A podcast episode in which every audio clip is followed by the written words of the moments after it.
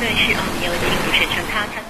大家下午好，我是陈涛。那这个时间呢，我们来关注一下今天沪深两市收盘的情况。今天三大指数呢是全线收红，上证指数收三千六百三十七点五七点，上涨百分之一点一八，成交呢是四千八百六十亿。深市呢收在一万四千九百六十四点四六点，上涨百分之一点八二，成交呢是六千一百五十五亿。创业板呢今天也是涨了百分之一点六六，收在三千四百二十四点七点。那么昨夜呢，美股三大指数呢分别是上涨了百分之一点四，纳斯达克上涨百分之三，标普五百上涨百分之二点零四。所以呢，整体来讲的话，外盘对今天的 A 股呢也是有一定的影响。那么今天呢，A 股三大指数呢开盘就集体走强，最终呢还都是上涨的很不错。市场成交量呢依然是在一万亿上方，已经连续三十四个交易日突破了万亿的成交额。今天是一点一万亿元的一个成交。要值得一说的是，北向资金、老外资金继续在最近呢是买买买。今天呢，北向资金呢净买入也是上百亿的规模。那么行业板块呢，今天也是多数收涨的，像船舶制造。能源金属、酿酒行业今天是领涨的。那么今天上午呢，这个酿酒板块呢，就是多只股票呢是发力上涨，盘中呢直线拉升，很多股票出现了像涨停的情况，像老白干酒啊等等。那么另外呢，像三四线的白酒行业当中的，像金种子酒、啊青青稞酒啊、洋河。股份啊，这都算是二线的了。那么今天呢，也都涨幅超过了百分之五。那么值得一看的就是，当然是龙头了。龙头贵州茅台还有五粮液，今天呢也出现了大涨。贵州茅台呢，今天盘中发力，一度呢，呃，最终是呃涨幅也是超过了百分之四，股价突破两千元啊！这是今年七月二十一日以来，时隔五个月。啊，贵州茅台重返到两千元啊，今年最高是两千六百元。不过呢，很长一段时间都在一千八、一千九。另外一只那酿酒龙头五粮液盘中也是大涨超过百分之四，那么股价是接近了两个月的高点。实际上呢，在今天上午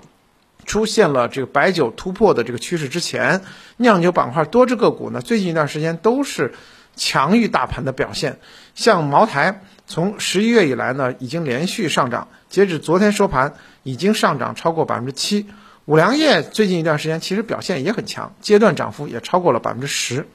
那么消费类的板块呢，其实，在四季度呢，我一直提醒大家要关注消费类板块，因为节假日比较多嘛，到春节之前都有呃这个节假日。其中消费类板块，衣衣食住行啊当中的这个食品饮料，啊首当其冲的就是白酒。那么，因为白酒呢也是基金的抱团股，那么四季度白酒行业本身基本面也还是比较平稳的。最近呢，很多酒企呢都有放量、提价、股权激励等等这样的一些操作。那么酒企呢，今年的这个目标完成呢，应该说都还是比较的不错。明年的目标定的也都蛮高的。那么白酒板块啊，从这个每年年底来讲的话，都有啊抱团的基金冲业绩这样的一个。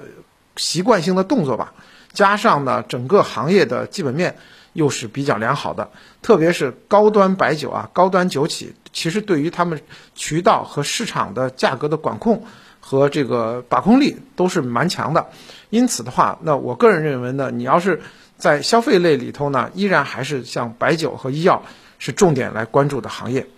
那么另外呢，呃，还有两个方向呢，也是这两天啊在。我们的直播当中反复提及的一个是基建，那么电力基础设施的建设也是双碳背景下电网建设的一个高速增长期的确定。啊，我们最近看到呢，包括像这个呃电网建设、智能电网这一类的，在最近一段时间都是比较的这个反复的活跃。另外一方面是农村基建，乡村振兴呢，每年呢在年底和年初都有一个。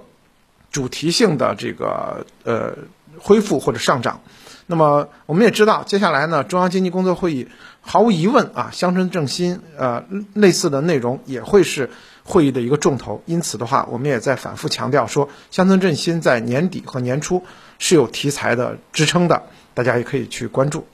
那么再回到整体的盘面看，从这两个交易的盘口走势来看呢，价值蓝筹股在央行降准之后，明显啊。受到了市场主力机构的这个青睐，那么像白酒这些大消费方向已经率先是这个反转向上。那我们也知道，自呃降准呢，其实呃也是有刺激消费的这样的一个作用，但是它是间接的。那么在四季度，呃两个因素啊，一个因素是刚需消费和消费升级，确实在四季度还有春节前，明年一季度是一个比较热的一个时段。另外一个呢，在年底呢，基金要排名，那么六千多只基金啊，很多。其实都是有底仓于这个消费类的，其中就包括白酒。那么因此的话，冲业绩的话，年底是他们冲业绩的这个高峰期。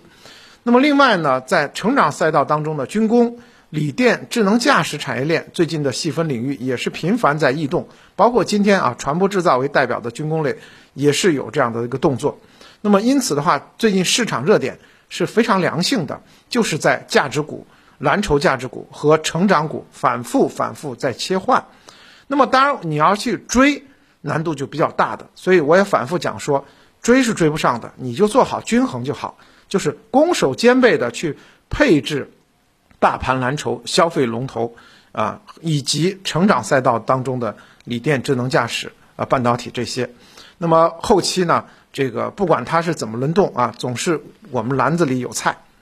那么，另外呢，随着呃十二月六日央呃央行宣布全面降准，啊，市场对于啊跨行跨年行情现在预期呢是越来越强烈了。之前呢还是有一点就是犹豫啊，有一点谨慎。最近呢，我也看到各个券商提到啊，这个跨年行情都是热情比较高涨的。当然，他们也提到了这个热情高涨也不是这拍脑门儿，他们认为呢也是有三方面的原因。一一个呢是。居民季节性资金，居民的资金季节性会回升，也就是说四季度呢，老百姓手上还是有些钱的，是希望来做一些这个理财投资。那么其中呢，权益性资产也是大家啊比较喜欢的一类。那么另外一个呢是估值的反弹，这是指上市公司。那么三月以来呢，很多的啊优质的蓝筹都出现了比较大的调整，而且幅度还幅度和时间都比较大。那么这一些优质蓝筹呢，在年底确实是有估值修复的这个决心和必要的。